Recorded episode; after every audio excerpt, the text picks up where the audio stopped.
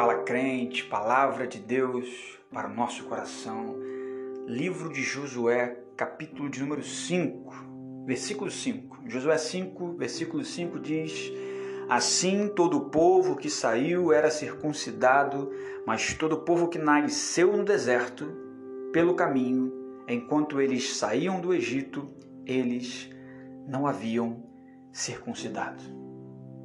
Preste atenção, Josué capítulo 5, versículo 5, a situação que eles estão no deserto, no caminhar do deserto para o tomar posse da terra prometida, porque a terra que estava prometida precisava, contudo, ser conquistada. Na travessia do deserto, há murmuração, há reclamação e toda uma geração que reclamou muito por sair do Egito, ela peregrina do deserto, mas não aprende nada com o deserto.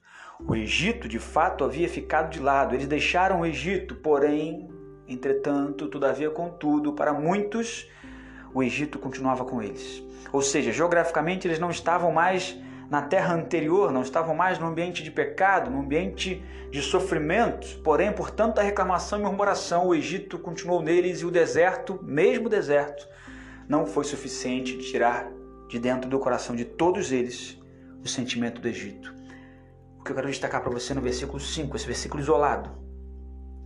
Não sei se você reparou, mas o texto diz que o povo que saiu era circuncidado, mas todo o povo que nasceu no deserto, pelo caminho, enquanto eles saíam do Egito, esses não haviam sido circuncidados.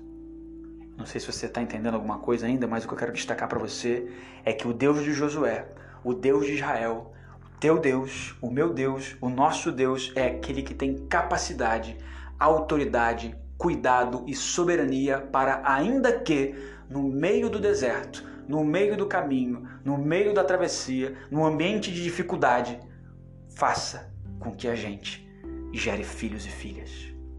O Deus que nós cremos é um Deus que não precisa de ambiente para fazer milagre. É um Deus que não precisa de circunstância para manifestar a glória dele. E mesmo no ambiente de deserto, inóspito, vazio, sem nenhuma perspectiva, sem nenhuma esperança, ele consegue operar milagre e fazer a diferença na nossa vida.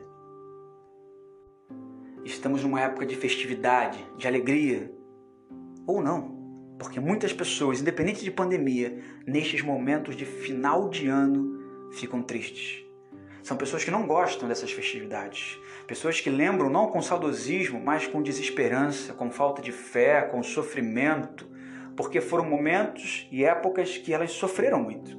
Ou, obviamente, potencializado por causa da pandemia, porque estão distantes de pessoas que gostariam de estar próximo, ou porque estão distantes até a eternidade de pessoas que partiram. O ambiente do deserto foi um ambiente de prova, de dificuldade, de sofrimento, mas de muita murmuração de muito afastar-se da fé, porque o povo passou a olhar para o deserto e não para o Deus do deserto. Passou a olhar para a circunstância e não para o Deus que continua no controle de todas as coisas. É um versículo que às vezes a gente passa de forma assim desatenta, mas Josué faz questão de destacar nesse versículo 5 de um povo que nasceu no deserto.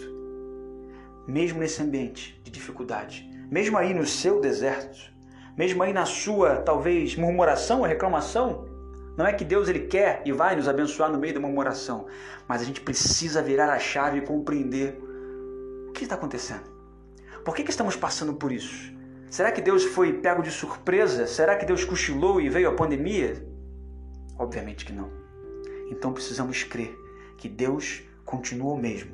O mesmo que era lá no passado, continua no presente e continua já projetando o nosso futuro, porque o amanhã pertence a Ele, Ele tem todo o controle. A questão é: deixe Deus ser o Senhor também do seu deserto. no versículo 9, o Senhor diz a Josué: Neste dia eu revolvi de sobre vós a reprovação do Egito. Portanto, o nome do lugar será chamado Gilgal até este dia. Ou seja, um novo momento, um novo local, pedras erigidas, levantadas como o marco inicial de uma nova etapa em Deus, ainda que no meio do deserto. Que Deus nos abençoe poderosamente, em nome de Jesus.